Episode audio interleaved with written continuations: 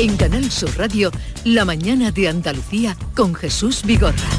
Acaban de dar las 9 de la mañana y Javier eh, Moreno, el día por delante. Hola Javier. ¿Qué tal Jesús? Muy buenos días, tertulia. Una previsión, Jesús, yo creo que la más obvia a esta hora de la mañana, aunque todavía no se siente mucho, una previsión a flor de piel. Hoy toca soportar en Andalucía, yo digo soportar, hay quien prefiere hablar de sufrir, en cualquier caso porque no lo lleva muy bien, pues la ola o el episodio. Hay meteorólogos que dicen que no estamos en una ola de calor, hay quien dice que sí, en fin, en cualquier caso va a ser mucho calor. Eh, el episodio más fuerte en un mes de mayo en muchísimo tiempo. Este viernes y sobre todo el sábado vamos a superar los 40 grados en el Valle del Guadalquivir.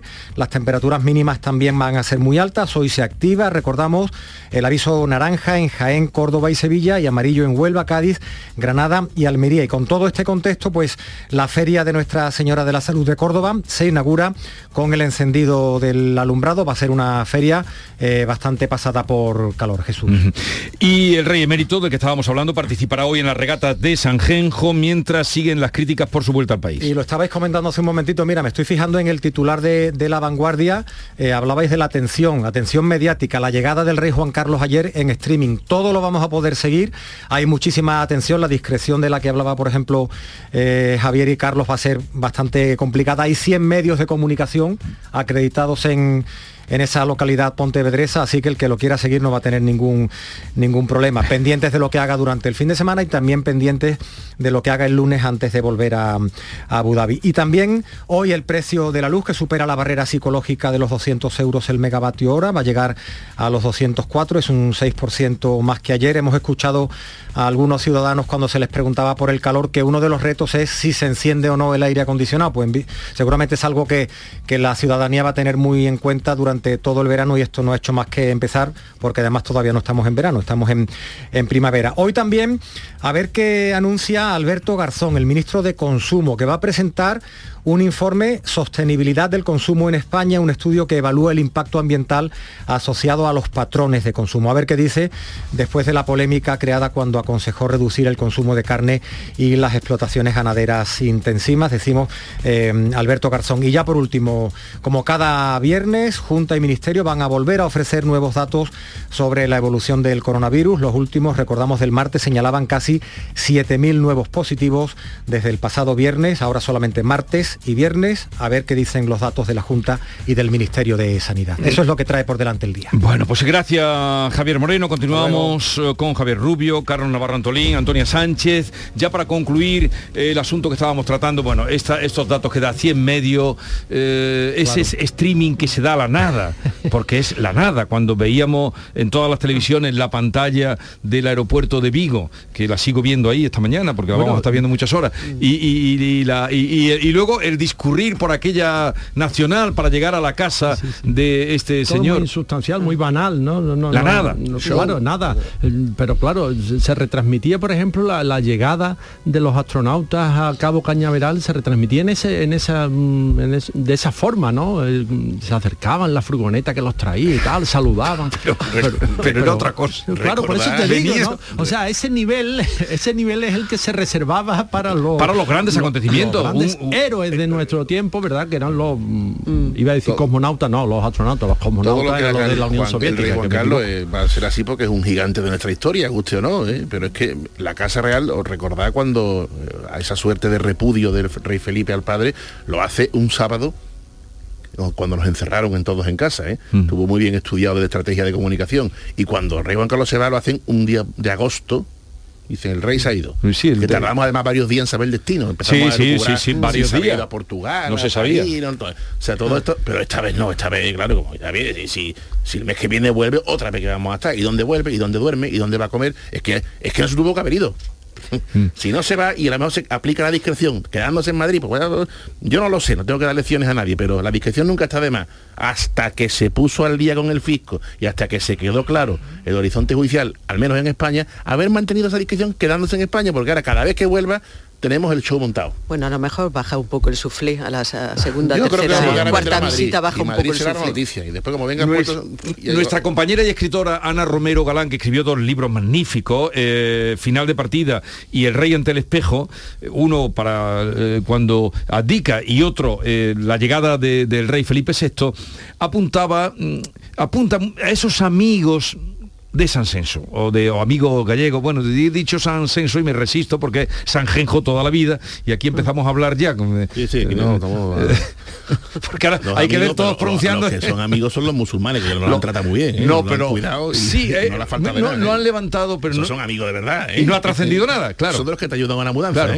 Los amiguetes de y ella pone mucho el dedo mm, de riesgo que se corre con los amigotes de esa paralela que se fue estableciendo conforme iban pasando los años de reinado de, mm. don Juan Carlos iba eh, creando una, una suerte de corte paralela donde se mezclaban o, no estaban bien delimitados los intereses empresariales, los intereses personales, los mm. intereses... Oye, si tú tienes un amigo, tienes un amigo y eso nadie te lo puede quitar, ¿no? Porque mm, los amigos son para siempre.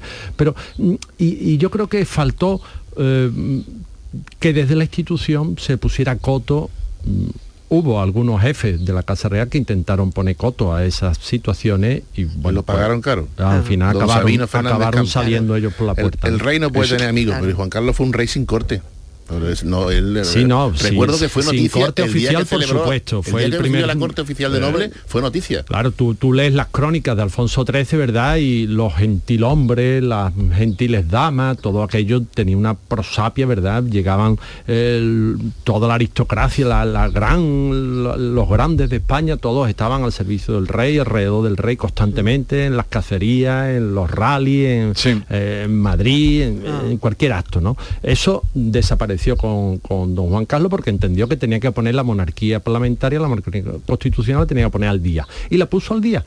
Lo que pasa es que eso, mm, digamos que esa disciplina en no mezclar lo que son amigos con intereses particulares, con arrimados, que siempre hay quien se arrima porque a ver si me cae algo. ese modelo perfectamente descrito hoy sería imposible. Claro. Con las luces que hoy sí no, no, iluminan a la, y, los fogonazos que si es que Felipe VI, nuestro rey, eh, acaba de sacar mm, al, el estadillo de cuenta de la casa, vamos, le falta decir cuánto gastan como la casa la británica, que nos enteramos hasta lo que gastan en pues, Ginebra. Eso está muy bien, porque ha entendido el paso del tiempo, claro. Es verdad que, esa suerte de mm, cortesano moderno que, se buscó, que no son los cortesanos clásicos, pero sí son los, pues toda esa corte de, empresarios amigos, luego además han sido los que le han apoyado poniendo dinero cuando ha necesitado pues para, para afrontar eh, las deudas y para afrontar ese dinero que, te, ha tenido que poner, ¿no? Entonces, pues eh, es cierto que se, que se rodeó de ese perfil, bueno, pues que después ha sido el que le el que le está apoyando. veremos qué da de sí estos días, pero de luego esos amigos...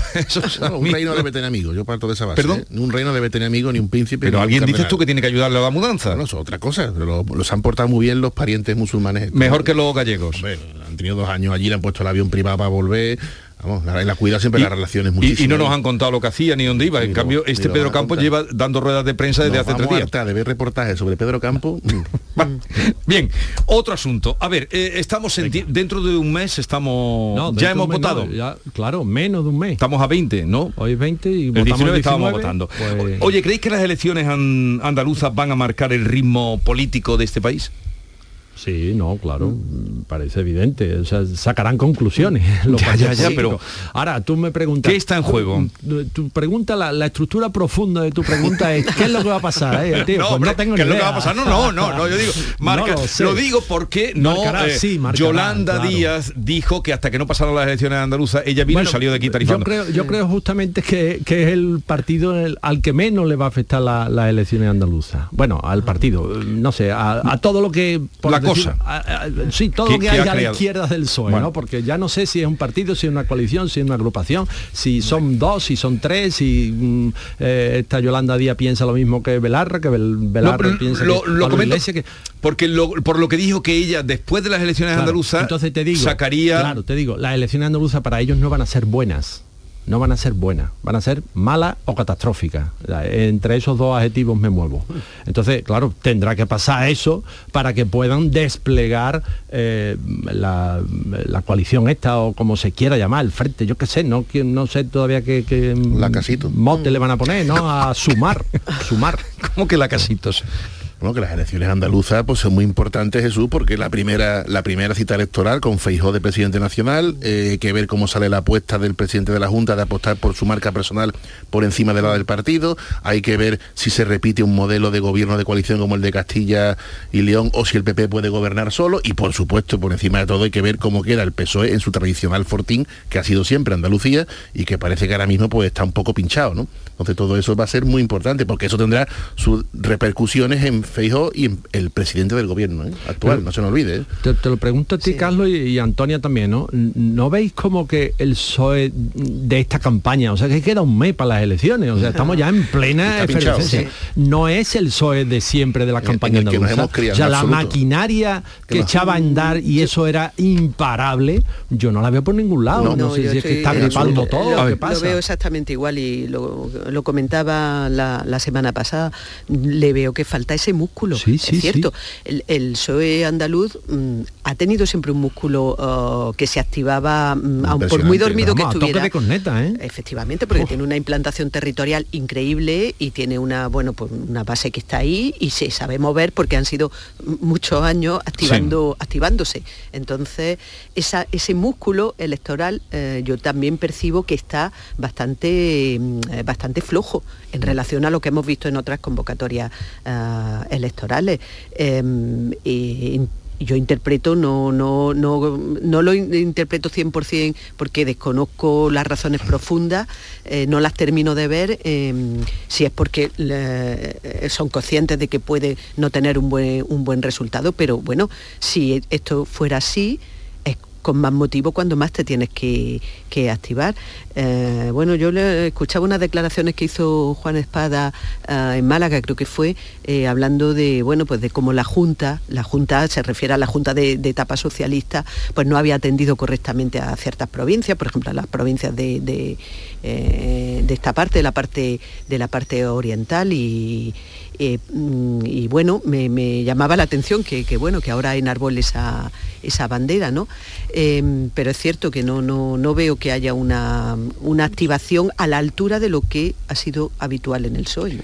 Bueno, hoy a veces además cuenta tu periódico, Javier, eh, un reportaje Estela Benoz, habitual también de, de esta tertulia, y de las que el peso andaluz pide préstamos a los ciudadanos para financiar la campaña. microcrédito. Microcrédito, pero esto no... no Lo había hecho ya Sí, eh, había el hecho. federal en Madrid, eh, perdón, el, por orden del federal lo había hecho Madrid, las elecciones del 2 de mayo del año pasado, ¿no? Fueron do- el año pasado, Sí. las de Ayuso. Y el que Juan Ayuso, ¿no? Espada, creo, en sus primarias también pidió ayuda. ¿eh? Bueno, pero eran pero primarias. no sabremos lo que dice, pero no sabemos eso qué resultado tuvo. Lo que sabíamos era que eh, Podemos sí que hizo esto de... Son prácticas de... bueno, Yo creo que tiene más que ver con la con, la mm, ¿cómo se dice? con la ley de financiación de partidos Sí. y la manera Claro, en claro. que después te desgrabas o te descuentas o no sé de qué manera porque no soy experto fiscalista pero tiene algo que ver con eso. Entonces, Más ¿qué- que el dinero que tú recibes por ayuda, pues claro, también el PSOE, oye, pues mm, está viendo que lo- las expectativas mm, se están desinflando. Pero si, la- si hay malas expectativas habrá que echar más... eh,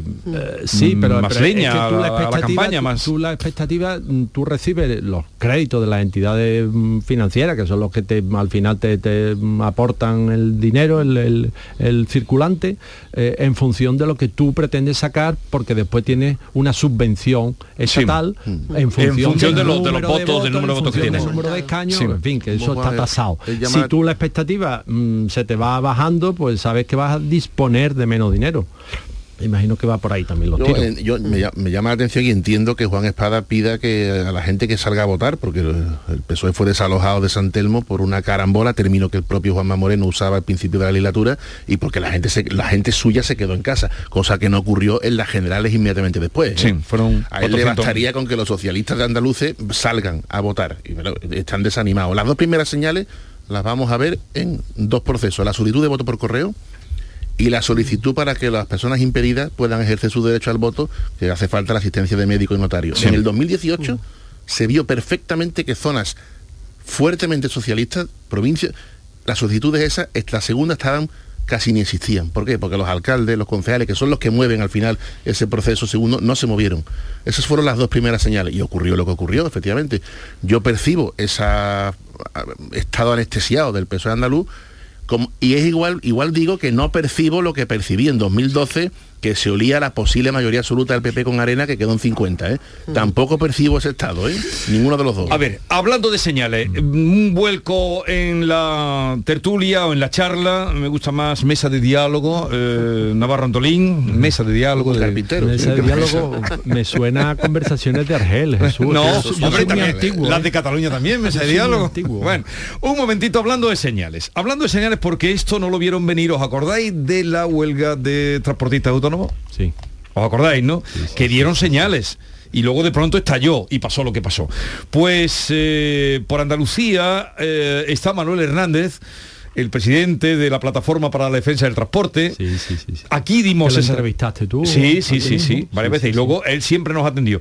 Y sé que está por aquí o va a estar, porque mañana 21 de mayo habrá asamblea en Lebrija, en el Teatro Municipal Juan Bernabé. En aquella ocasión hubo asamblea en Antequera y por esas señales vamos a saludar a Manuel Hernández. Manuel Hernández, buenos días. Estaba aquí en conexión. Manuel Hernández. ¿Sí me oye? He oído ahí, pero lejano. Bueno, el caso es que... A ver si podemos escucharle. Bueno, arreglamos esa conexión y enseguida estamos con él. Y es que eh, mañana, eh, 21 de mayo, habrá asamblea en Lebrija. Precisamente están preparando una segunda movilización. Y para que estén prevenidos... Sí, Manuel Hernández, hola. Hola, ¿qué tal? Buenos días. ¿Qué hay? Buenos días. Eh, mañana tienen ustedes convocada una asamblea en Lebrija. ¿Estará usted también ahí en Lebrija? Sí, señor. Bueno, y Tendré el gusto de estar con los compañeros de, de aquella zona. bueno, ¿qué está tramando usted? No, tramando no, nosotros no tramamos nada. Nosotros lo que hacemos es tener a nuestros asociados informados de cuál va siendo la situación respecto a estas promesas que, que la Administración se comprometió a cumplir y que de momento pues no hay ninguna noticia en ese sentido. Pero yo sé que usted está recorriendo eh, España eh, con algunas asambleas, comunicaciones. Eh, ¿Están preparando alguna movilización en virtud de esas promesas incumplidas que usted me dice? Nosotros efectivamente estamos realizando asambleas por, por, toda, por todo el país y el objetivo es pues bueno pues tener a la gente informada, también en este caso territorial, territorialmente estamos consolidando la, organización porque es también muy importante eh, en ese sentido. Y efectivamente, el 30 de junio nos trasladó la ministra que estaría, vería la luz esa ley de una vez por todas, pues ponga orden y no permita que se contrate al pequeño transportista pérdidas, pero no tenemos ninguna noticia en ese sentido. Entonces se ha registrado un escrito solicitando una reunión donde nos pongan al día y nos informen sobre el desarrollo de dicha ley Sí. nos encontramos a la espera. Lo que pasa es que, bueno, tememos que si no se cumple esa promesa, el sector irremediablemente se va a ver abocado a tener que reactivar ese paro que suspendió el pasado 2 de abril en Madrid. Ya. Pero de momento, mm, ¿están ustedes informando o, o están tratando la situación? ¿No tienen convocado ningún paro de momento, señor Hernández? No, convocado de forma formal, no. Lo que sí nosotros vamos trasladando, de la misma manera que nos trasladan los transportistas y conductores a nosotros, cuál es la situación y cuáles serían las, las, inicia- las iniciativas a poner en marcha a partir del día 30 de junio si dicha ley no se pone en vigor y no remedia la situación que tenemos, que no es mejor ni mucho menos que la que teníamos antes del paro Sí. de marzo. O sea que como punto fundamental, dice usted, ese eh, no permitir, no sé cómo se redactará o cómo se articulará, no permitir la contratación a pérdidas, ¿no? Efectivamente, no es posible que una fábrica pague una cantidad de dinero razonable y luego los operadores de transporte, que son los que subcontratan ese servicio con nosotros, pues se queden cantidades que den lugar a que nosotros trabajemos perdiendo dinero. Eso hay que remediarlo y será la única forma de poner paz a un conflicto que viene de mucho más atrás, pero que en los últimos meses ha acentuado de manera que nos hace imposible poder mantener la actividad con rentabilidad. ¿Cuántos eh, transportistas autónomos eh, se reúnen en torno a la plataforma para la defensa del transporte que usted preside? Me pregunta a nivel de Andalucía, a nivel nacional. Como usted quiera, a nivel Andalucía, pero también a nivel nacional, claro, quizás será lo más significativo. Sí, claro. Nosotros somos aproximadamente 30.000 transportistas, 30.000 empresas, que viene siendo aproximadamente cerca de 90.000 vehículos, lo que aglutinan esas empresas. Eso a nivel nacional. Entonces, nuestra composición, como ya conocéis, es del pequeño transportista, pero que el pequeño transportista es efectivamente el que tiene el vehículo y el que desarrolla la actividad de forma material. Téngase muy en cuenta esto. Y no se está trabajando en beneficio nuestro. Tampoco se nos quería escuchar, sí se nos escuchó, se comprometieron a una serie de medidas que todavía no tenemos información de que se estén trabajando sobre ellas y nos tememos que desgraciadamente vamos a tener que volver a las andadas de marzo. Ojalá nos equivoquemos, ojalá la Administración rectifique y muestre su voluntad, pero con hechos evidentes y, no con promesas que luego se lleve el aire y nos aboque a tener una situación igual o peor que teníamos antes. Bueno, usted, usted y quienes les acompañaban, indudablemente, y sus argumentos, llegaron a doblarle el pulso al gobierno y, a la propia ministra que se negaba en rotundo a negociar con ustedes, y ustedes, eh, en fin, que demostraron ahí también la, fuerza que tenían. Eh, y me dice entonces que están recorriendo, o está usted recorriendo España, y que de momento no hay ningún paro convocado, pero eh, le dan tregua o plazo hasta el 30 de junio. Efectivamente. Así lo advertimos también en el escrito que se ha registrado el Ministerio, más que nada para que luego no nos quieran tachar de que nosotros podamos eh, intentar, eh, pues bueno, eh, tener de rehén a la sociedad porque el transporte se ponga en paro. Advertimos con tiempo, no es nuestra voluntad volver al conflicto, pero si no tenemos dinero para poder poner en un camión para trabajar porque nos cuesta, lo decíamos y lo repetimos, pues no podemos continuar así. No se puede cerrar un conflicto en falso porque al final el problema siempre está y lo que hace es agravarse si no se soluciona. Bueno, pues ya veremos qué pasa mañana en esa asamblea y en otras que se vayan sucediendo. Manuel Hernández, que no... Es que en aquella ocasión también fue meses antes cuando se empezó a dar señales que no lo vieron venir. Pues recuerden que es el 20 de mayo cuando hablamos con Manuel Hernández, presidente de la Plataforma para la Defensa del Transporte. Un saludo y buenos días, señor Hernández. Muchas gracias, buenos días. Adiós. Mm. Bueno, es que el 30 de junio mm, pende como una espada de Damocles, no solo sobre los transportistas, sino sobre todos los que echamos, repostamos gasolina, ¿verdad? Porque ese día se acaba los 20 céntimos de, subvención del gobierno. Así que... Mm, vale. Eh, Las vacaciones va a haber que pagarlas, eh, pero bien. Eh, es que mm, me llegó la convocatoria, digo, vamos a llamarlo a ver cómo está este señor que indudablemente mostraron su fuerza. Ah, Antonia, algo mm, que comentar allí que hay además mucho transporte por tu zona, por Almería. Pues nada, que ha hecho, que ha hecho bien porque si, si se ve humo, lo mismo hay fuego, ¿no? Entonces... por el humo se sabe dónde está el fuego, que decía la romanza. Bueno, parece que ahora mismo está templada la cosa, pero bueno, nada, nada es descartable. Donde eh, hubo fuego quedó rescoldo. Pero eso es con referencia al amor. Bueno, pero también a los conflictos, ¿eh? también, también, también, también. Eh, seguimos 9.23 minutos, un momentito, y seguimos en conversación. La mañana de Andalucía. Este viernes en el Eurojackpot de la 11 por solo 2 euros hay un bote de 106 millones. Y tan millonario porque con el Eurojackpot, el mega sorteo europeo de la 11, no solo te haces millonario tú, también tus hijos y los hijos de tus hijos y los hijos de los hijos de tus hijos. Compra ya tu Eurojackpot de la 11, que son 106 millones. Eurojackpot de la 11, millonario por los siglos de los siglos. A todos los que jugáis a la 11, bien jugado. Juega responsablemente y solo si eres mayor de edad. El 19 de junio de 2022 son las elecciones al Parlamento de Andalucía. Si tienes una discapacidad visual superior al 33% y conoces el sistema braille o estás afiliado a la ONCE, puedes ejercer tu derecho al voto con plena autonomía. Puedes solicitarlo hasta el 23 de mayo de 2022. Voto accesible. 19 de junio de 2022. Elecciones al Parlamento de Andalucía. Infórmate llamando al teléfono gratuito 919 0622 o entra en eleccionesparlamentoandalucía2022.es. Junta de Andalucía. Sevilla. Canal Sur Radio.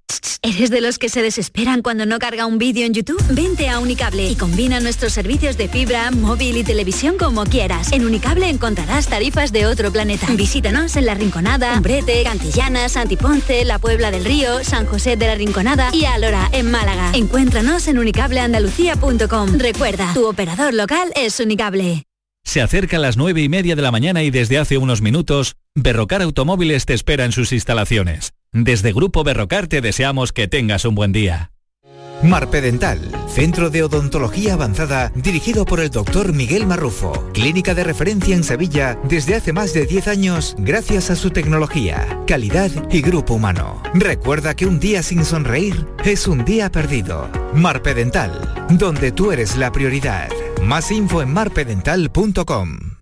Deja que te mantengan. ¿Cómo? Comprando tu nuevo Kia Ceto XC del 16 al 30 de mayo en la red Kia de Sevilla. Te llevarás tres años de mantenimiento gratis. Ven a visitarnos en cualquier concesionario de nuestra red. El mantenimiento corre de nuestra cuenta. Consulta condiciones en redkitur.com. Este mes de mayo, Tomares se convierte en el centro musical de la provincia con su primer festival de primavera que reúne a 17 de los mejores artistas españoles del momento. Viernes 20 de mayo, Fangoria, Nancis Rubias y No me pises que llevo chanclas. Sábado 21 de mayo, Rosario Flores, Las Niñas y Estrella Morente. Te esperamos en los jardines del Conde del Ayuntamiento de Tomares. Disfruta de una noche única. Las formas. Dicen que hay que mantenerlas, pero lo mejor es poder sorprender con ellas. Disfruta sin plazos de espera del increíble diseño coupé del Audi Q3 Sportback y Audi Q5 Sportback. Desde 480 euros al mes, en 48 cuotas con Easy Renting y entrada de 8.490 euros para unidades limitadas. Oferta Volkswagen Renting hasta el 31 de mayo. Consulta condiciones en Audi.es. Red de concesionarios Audi. Es el momento de ahorrar hasta un 70% en tu factura de luz. Este mes de mayo Social Energy presenta grandes descuentos en instalaciones premium en Face, con 25 años de garantía. Atrapa el sol con Social Energy y aprovecha las subvenciones. 955-441-111 o socialenergy.es. La revolución solar es Social Energy. El campeón de Copa visita al de Liga. El Real Betis cierra la temporada en el Estadio Santiago Bernabéu justo antes de que el Real Madrid dispute la final de la Liga de Campeones. Los únicos equipos que han levantado un título miden su fútbol, el de Pellegrini y el de Ancelotti. Y te lo contamos este viernes desde las 9 menos 20 en la gran jugada de Canal Sur Radio, con Jesús Márquez. Quédate en Canal Sur Radio, la radio de Andalucía.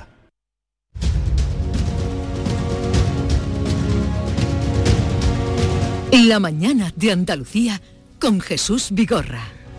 A ver, antes de despacharos, con todo el cariño, o, o liberaros, Carlos, no me mires así. Lleva una mañana de verbo magnífica.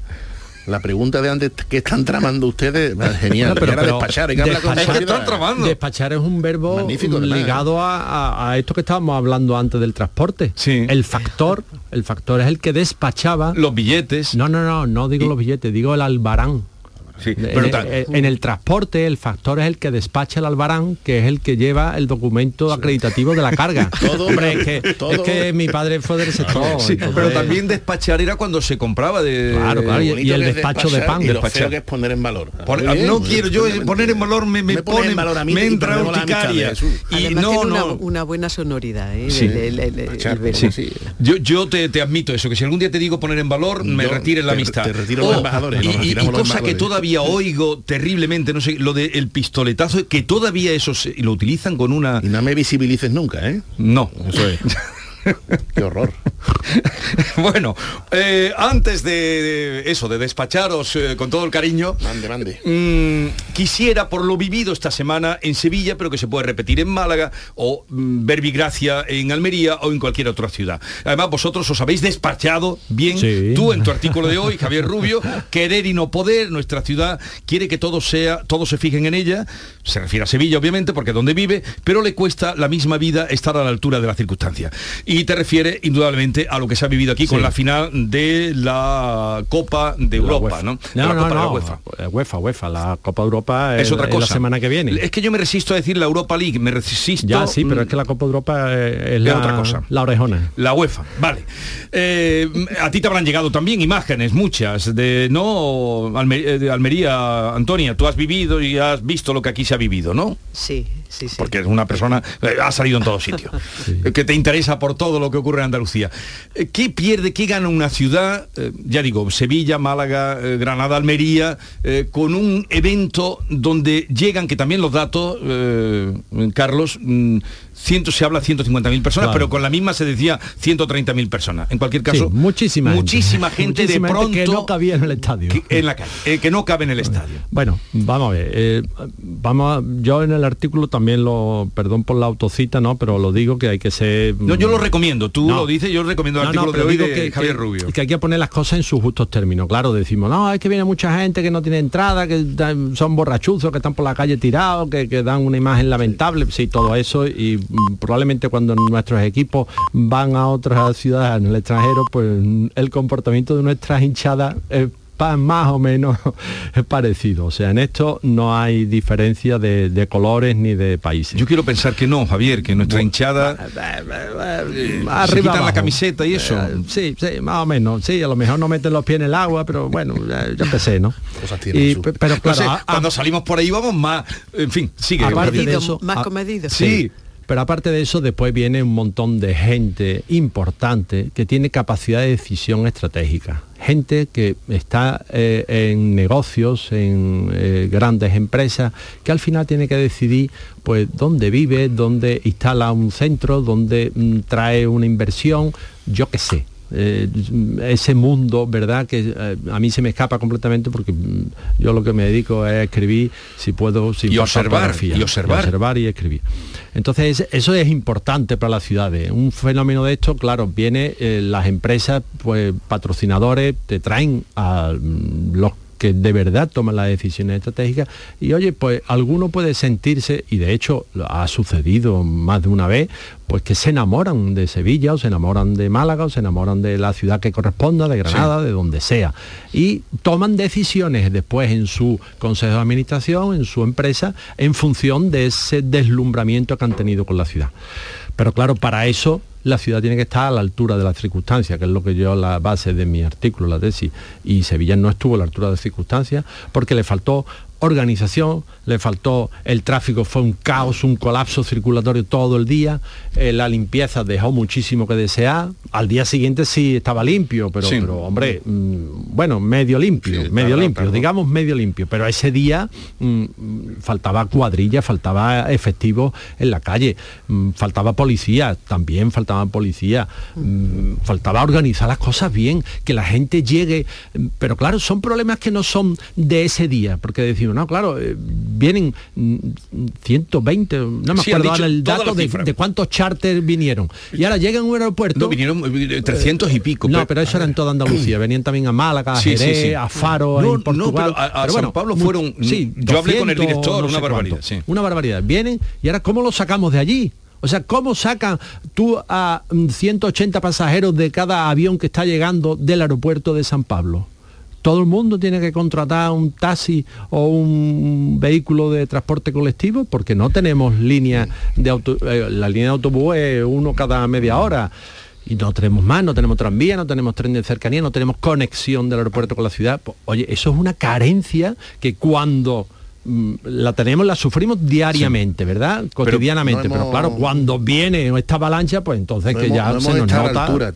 las costuras estado a la altura porque además han producido conflictos en zonas sensibles que cualquier ciudad las tiene que tener previstas. Antes hemos hablado del cambio de sociedad vertiginoso respecto, por ejemplo, a la monarquía, pero ¿y el que ha ocurrido respecto a los grandes acontecimientos de masa, como el fútbol? Hemos tenido un Mundial 82, que os acordaréis, que estaba en la sede Sevilla y Málaga. Sí.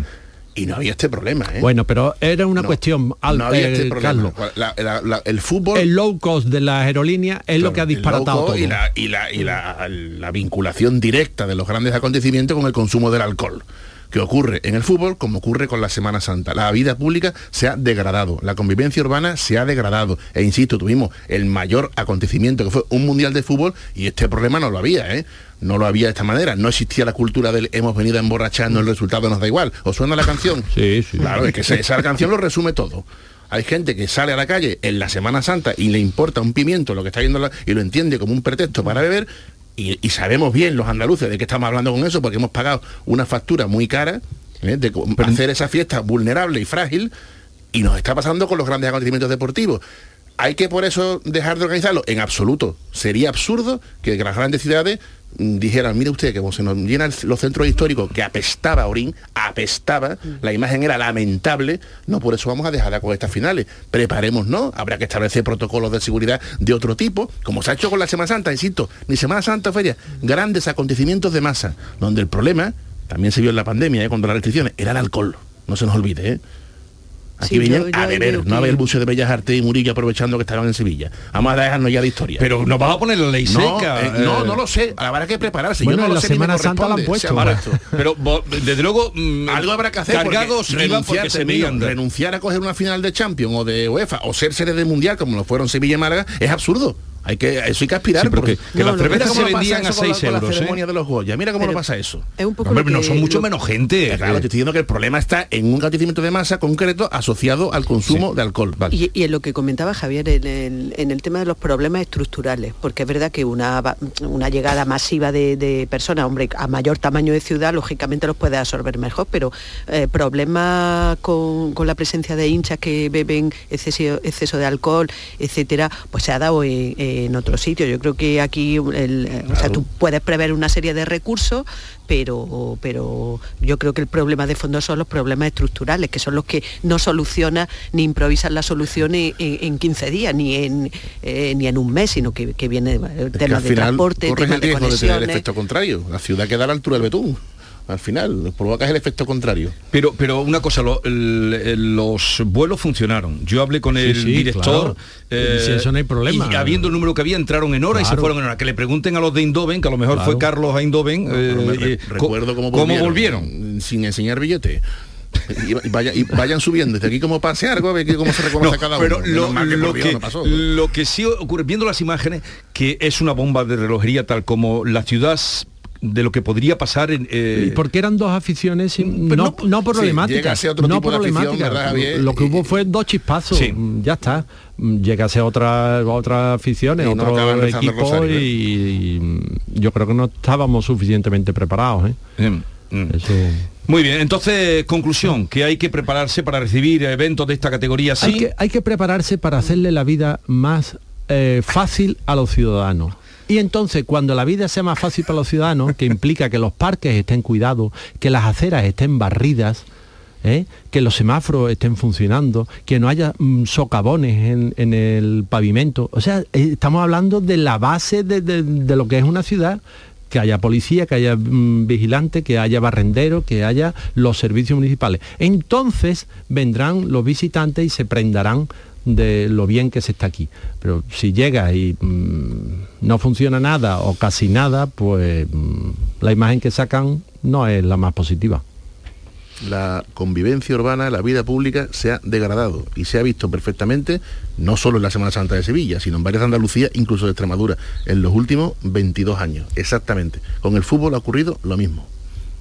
Así que eso lo que hay que establecer es nuevas medidas para nuevos problemas, pero dejar de, de recibir finales de fútbol me parecería absurdo porque efectivamente, pero es que, ojo, insisto, es que al final las imágenes que vemos no si van a ser lo contrario, que no sabemos organizarlas y todo que se nos llena Y la se nos boca puede con- volver en con contra. el impacto económico. ¿Y cuánto costaría esta campaña de publicidad? Pues mire usted, para lo que hemos visto, casi que mejor vamos a prepararnos antes de la siguiente, ¿eh?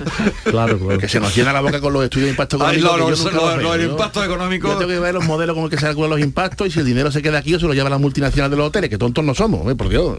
Ahora, no, hombre, no, hay que, hay que acoger esos eventos, por supuesto que sí, pero hay que estar preparado. Se sabía perfectamente las dos zonas que siempre, tanto en Semana Santa, insisto, como en el fútbol, siempre son las dos zonas mismas. Pues ponga usted los furgones de policía, em, eh, eh, yo sé de bares que doblaron el precio de la cerveza para evitar Sí, pero, la pero bulla. donde pusieron los urinarios tampoco es Claro, plan, se pueden ¿no? poner los urinarios en otros sitios, seguramente. Pero los urinarios se pusieron en Es que quien dice, se queja la gente cuando los hay y cuando no los hay. No, mire usted, se tiene que haberlos bien puestos. Antonia Sánchez, eh, Javier Rubio y Carlos Navarrontolí, fue un placer como siempre, que tengáis un bonito fin de semana. Cuidaros, mismo digo. que viene el Ya calor. ¿no? Perdón, sí, sí, ya ha sido despacho, ya os despacho, pues ya estoy fuera de, de tiempo y de hora, pero me gusta hablar con vosotros. Que lo paséis muy bien, adiós. Adiós, Jesús. Quedáis liberados. Adiós. Muchas gracias. La mañana de Andalucía. Cambiar el mundo. Cambiar lo que haces y cómo lo haces. Dar una segunda vida a las cosas. Apostar por el sol. Valorar cada gota de agua. Silestone ha cambiado. Presentamos la primera superficie mineral híbrida con tecnología Hybrid. fabricado con energía eléctrica renovable, agua reutilizada y materiales reciclados. Más sostenible, más Silestone. Silestone, cambiando el mundo desde la cocina. Canal Sur Radio, Sevilla.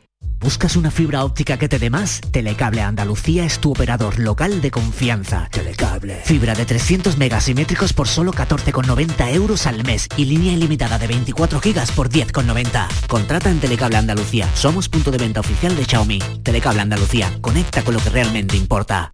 A ver, si K significa coche y Outlet significa bueno, bonito y barato, Sevilla Outlet Car. Si quieres un coche, que no te farte de nada. Te esperamos en Avenida Fernández Murube 18, Polígono Carretera Amarilla S30. Tu vehículo multimarca de ocasión, listo para llevártelo. Con dos mantenimientos gratis y con toda la confianza de Grupo Concesur. Sevilla Outlet Cars. Si quieres un coche, que no te farte de nada. Toda una vida. ¿Necesitas ponerte implantes dentales? En las clínicas dentales Adeslas nos comprometemos con tus implantes durante 10 años y te ofrecemos un plan personalizado de pago, seas o no de Adeslas. Más de 30 años avalan nuestro compromiso con la salud bucodental. Pide tu cita en adeslasdental.es. Primera visita y revisión gratuitas. En 1990, Renault lanza Clio, con el diseño y la comodidad de un gran coche. En 2022, el nuevo Clio E-Tech además es híbrido y dispone de versiones en gasolina y diésel. Siempre Clio. Ahora híbrido y con al menos 1.000 euros de descuento. Ven a vernos a Sirsa Automoción y su red de agencias. Fuera llamadas.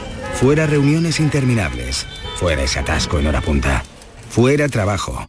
Dentro esa playita. Eso es. Vuela con Vueling a más de 17 destinos desde 29,99 euros. Es verano, vete fuera. Vueling. Consulta condiciones en vueling.com. Lo hago por tus abrazos, por nuestros paseos, los viajes y conciertos juntos, por tu sonrisa y por tus besos. Lo hago por seguir cuidándonos. Llevamos dos años luchando para frenar la COVID-19. Ahora más que nunca la responsabilidad es de todos. Actuemos con precaución y prudencia. Está en nuestra mano mantener todo lo construido. Junta de Andalucía. La actualidad y las novedades en salud siguen estando en Canal Sur Radio, en Por Tu Salud. Las noticias sobre investigación médica, prevención, terapias, las personalidades destacadas de la medicina en Andalucía. Por Tu Salud, desde las 6 de la tarde con Enrique Jesús Moreno. Quédate en Canal Sur Radio, la radio de Andalucía.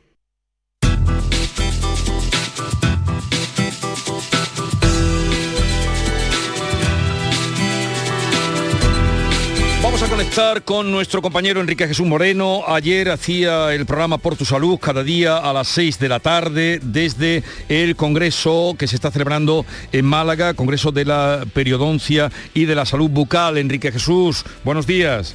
Hola, muy buenos días. ¿Qué tal? ¿Qué tal? ¿Cómo va eso? Sí, una jornada en la que tuvimos contacto con diferentes eh, miembros de esta sociedad científica que nos fueron eh, contando sus inquietudes, nos fueron dando cuenta también de los intereses eh, importantes que tienen en este momento en el campo de, de, alguna manera de hacer llegar eh, la salud bucal y la salud en general, hacer llegar a la población la relación que hay entre ambos conceptos y que tuvimos la oportunidad de comprobar cómo afecta al ámbito de la cardiopatía, al ámbito de la diabetes, llegando a, a- a ser de un interés fundamental para la salud en general. Ellos están embarcados en este congreso, en este aspecto, la llamada Alianza por la Salud, y eh, bueno, también con, desde luego, con, imagínate, aquí hay 5.000 especialistas, Palacio de Congresos, todo eh, tomado por estos grupos de, de- trabajo, que además eh, eh, esta misma mañana bien temprano ya han tenido encuentros, charlas eh, más, menos informales, un poco al hilo, en paralelo al, al- programa del, del Congreso Central, ¿no? Entonces, lo que hemos hecho esta mañana para entrar en la nueva fase, el primer día del Congreso, es un poco más, por así decirlo, administrativo, en la reunión de socios. Eh, y eh, de ahí salen, han salido en esta edición del Congreso, de la SEPA 2022, pues una nueva junta directiva, un nuevo presidente y una nueva vicepresidenta que nos acompaña en este momento y que te escucha, Jesús. Eh, os la voy a, a, presentar. Ella es Paula Matesanz, era secretaria general de la Sociedad Científica en la anterior etapa con el presidente Antonio Bujaldón y ahora es vicepresidenta con, con José Nart, que es eh, la nueva figura que se incorpora a la presidencia de esta sociedad científica. Paula, muy buenos días. Buenos días, ¿qué tal? Buenos días, Paula. Pues hoy un día, sí, adelante Jesús. No, no, era darle los buenos días y nada, felicitarla por el nuevo nombramiento. Muchas gracias, buenos días. Bueno, para, mm, para la sociedad hoy es un día grande, un día importante, un día muy apretado. Mañana vais a continuar con las sesiones y demás, pero hoy es un día muy especial. Eh, ¿No puedes contar por qué? Hoy es un día especial. Bueno, el viernes es el día siempre fuerte del Congreso. Y este año es especial por destacarte un par de hitos así importantes. En primer lugar, por algo de lo que ya venías hablando, es este acto que tenemos de Alianza por la Salud esta mañana es un acto refundacional, por así llamarlo, de un acuerdo entre diferentes sociedades médicas, donde participa la Sociedad Española de Periodoncia, que se firmó en 2016 y que este año pues, se reconstituye, por así decirlo. Y realmente este, esta Alianza por la Salud es el centro de gran parte de la actividad de SEPA desde hace años. Por otro lado, también es un día importante porque le entregamos la medalla platino de la Fundación SEPA a un socio emblemático que es el doctor John Zabalegui, que es un enorme clínico, que es el, padre profesional de la mayoría de las personas que estamos hoy aquí. Bueno, y además, eh, sobre todo para que los oyentes se hagan una idea, que esa, esa alianza por la salud impulsada desde esta sociedad, Paula. Pues la Alianza por la Salud es eh, el acuerdo, como decía, entre diferentes sociedades médicas, no solo dentro de la rama de la odontología, sino la Sociedad Española de Cardiología, la de Diabetes y otras varias, eh, en las que nos, fijamos en la promoción de la salud, no solo local, sino general como el eje de nuestra actividad. En la odontología hemos tendido a pensar eh, siempre como, como pequeño, como solo en la boca y esto no puede ser así.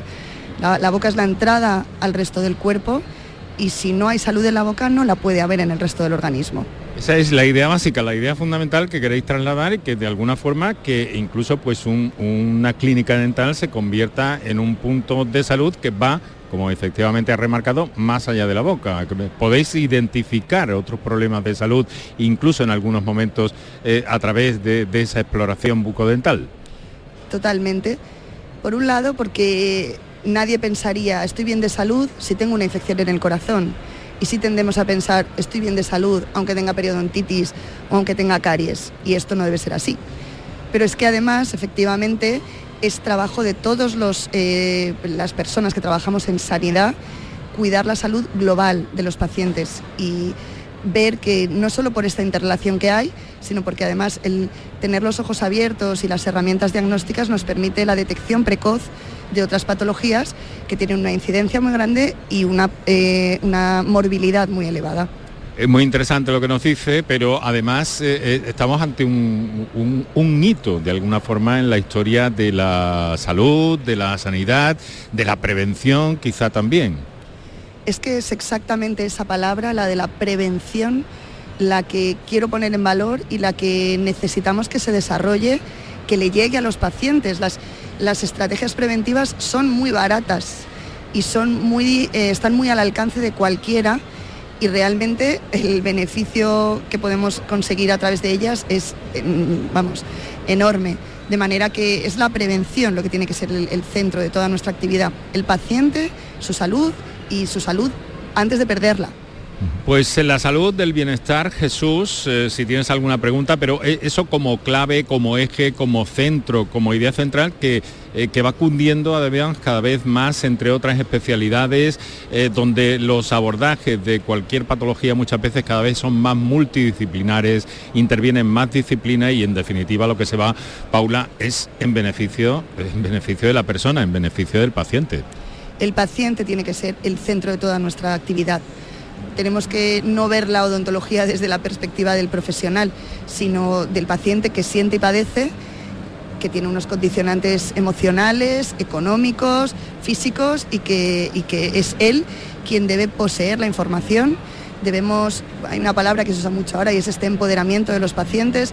Realmente yo creo que lo que debemos hacer es nutrirles de la información sin llegar a la sobreinformación, que es algo que también ahora está muy popularizado por otros motivos, pero el paciente debe tener unas nociones básicas de lo que necesita para estar bien y empezando en nuestro caso por la boca, pero a todos los efectos y a todos los niveles. Eso es lo que buscamos en nuestro programa cada tarde, rodearnos de rodearnos de, de, buenos especialistas, de los mejores especialistas para trasladar, porque en definitiva lo que hacemos en la radio es mediar, ¿no? Pero rodearnos de buenos especialistas que nos hagan llegar las ideas eh, precisas y sin bulos, que esto de los bulos está últimamente muy disparado y nosotros lo combatimos también desde, desde aquí. Jesús. Pues eh, gracias por acercarse a nuestro micrófono, Paula Matesán. Felicidades por ese congreso que ha congregado más de 5.000 profesionales que han asistido al Congreso de Periodoncia y Salud Bucal y a nuestro compañero Enrique Jesús Moreno que cada tarde a las 6 nos da cuenta para tener una vida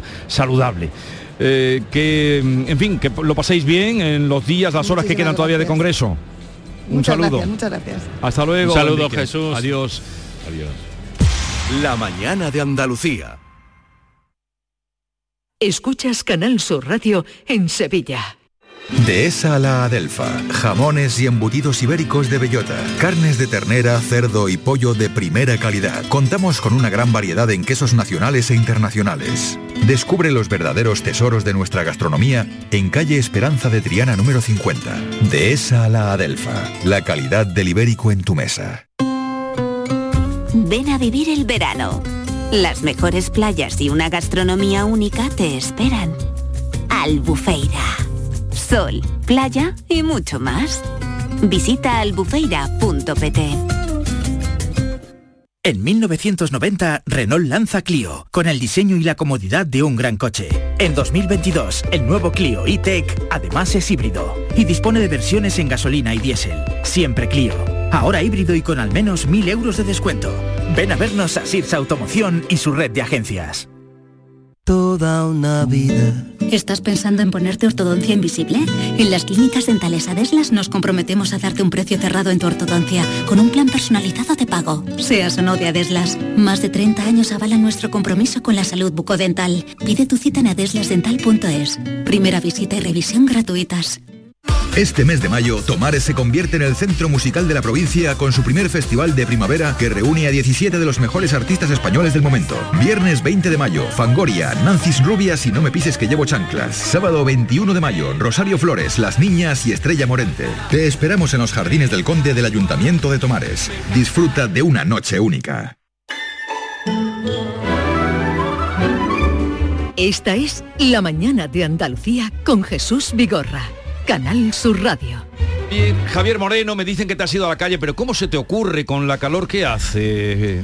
¿Dónde estás? Jesús, a la calle no, donde estoy, estoy a 44, casi 45 grados de temperatura y no estoy, no estoy exagerando, ¿eh? ¿Qué me dices? No es un termómetro de esos de la calle donde pega el calor y se recalientan y son 5, 6, 7 grados más. Acaba de marcar 45. Jesús, estoy dentro del puesto de churros de la Macarena, frente al arco de la Macarena en, en Sevilla. Un puesto de calentitos donde te puedes imaginar la temperatura. Y lo digo para cuando nos quejemos de, calor. Hay profesionales, hay profesiones donde la donde las temperaturas se sufren especialmente, pero aquí no para, la cola no ha parado toda la mañana. Estoy entre, entre Mari y David y le voy a preguntar a, David si, si, esta profesión David es especialmente dura en verano, eh, aunque aquí dentro me imagino que no se nota mucho. ¿Qué tal David? Buenos días. Hola, buenos días. Eh, bueno, pasamos calor, pero ya uno está acostumbrado ya... Yo ya ni sudo, como quien dice.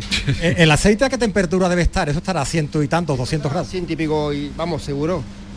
Y la temperatura, David, vemos que marca 45, es la temperatura ambiente dentro del puesto. Ahí hay un termómetro que pone 28. ¿Esa para qué es? Ese es para, para la masa, sí. para la temperatura de la masa. Mm. Y, y, ese pues marca, pero yo creo que, que marca menos, que, que, que, es más la temperatura.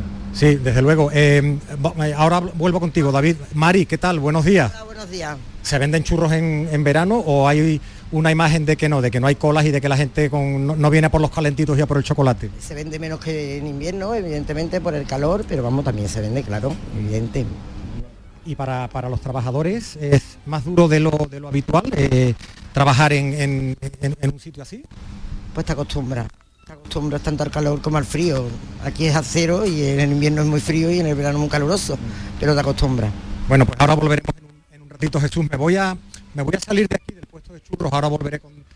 Sí, tenemos, ahora volveré tenemos cierto problema, creo- no sé si es de, de la comunicación. Debe ser el debe Ahora- ser el calor, Jesús. ahora Ahora, escucho, ahora sí, mejor, ¿no?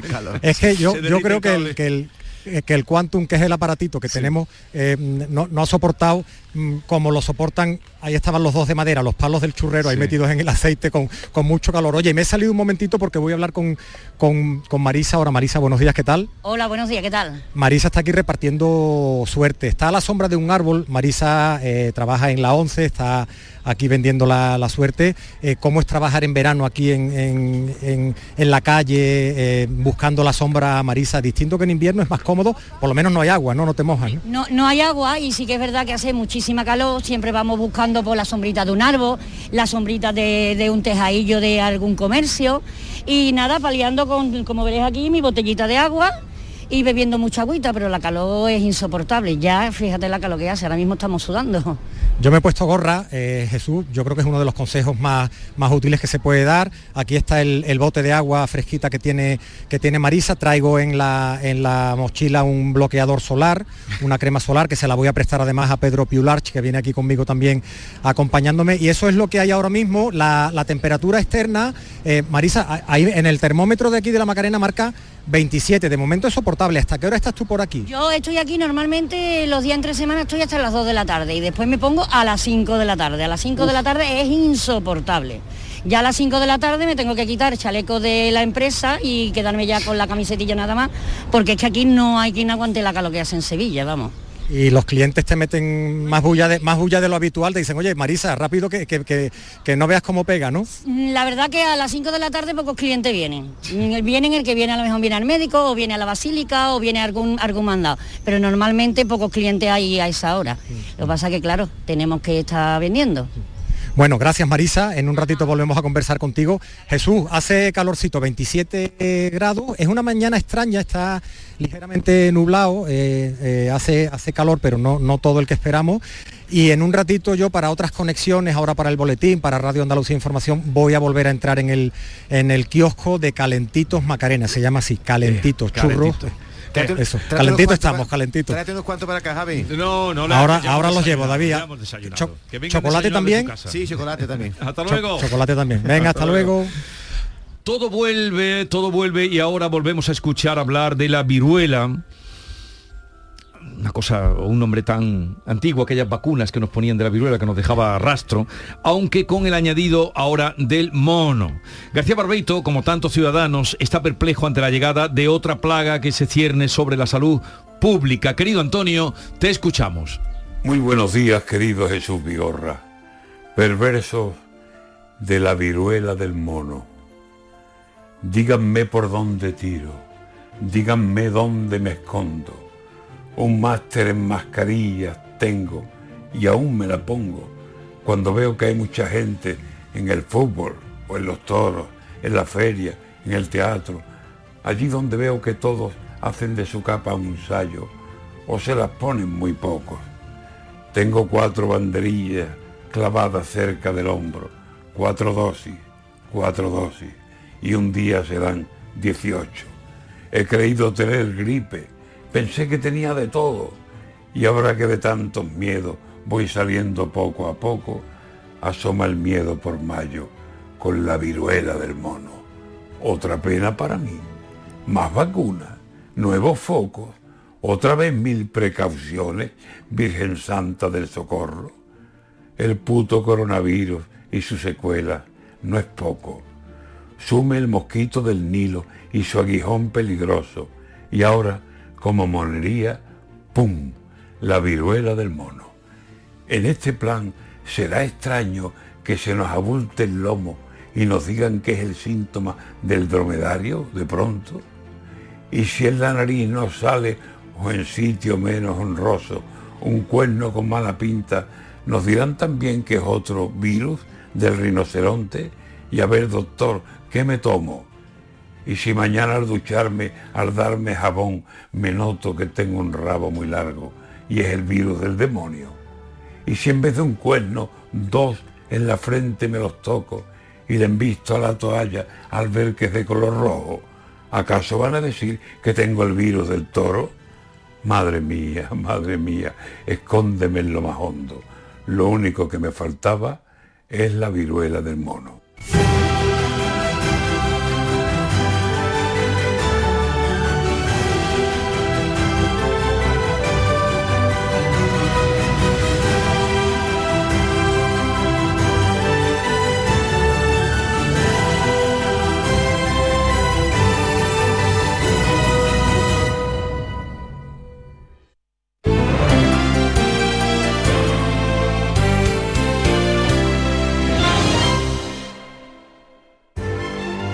Esta es La Mañana de Andalucía con Jesús Vigorra. Canal Sur Radio.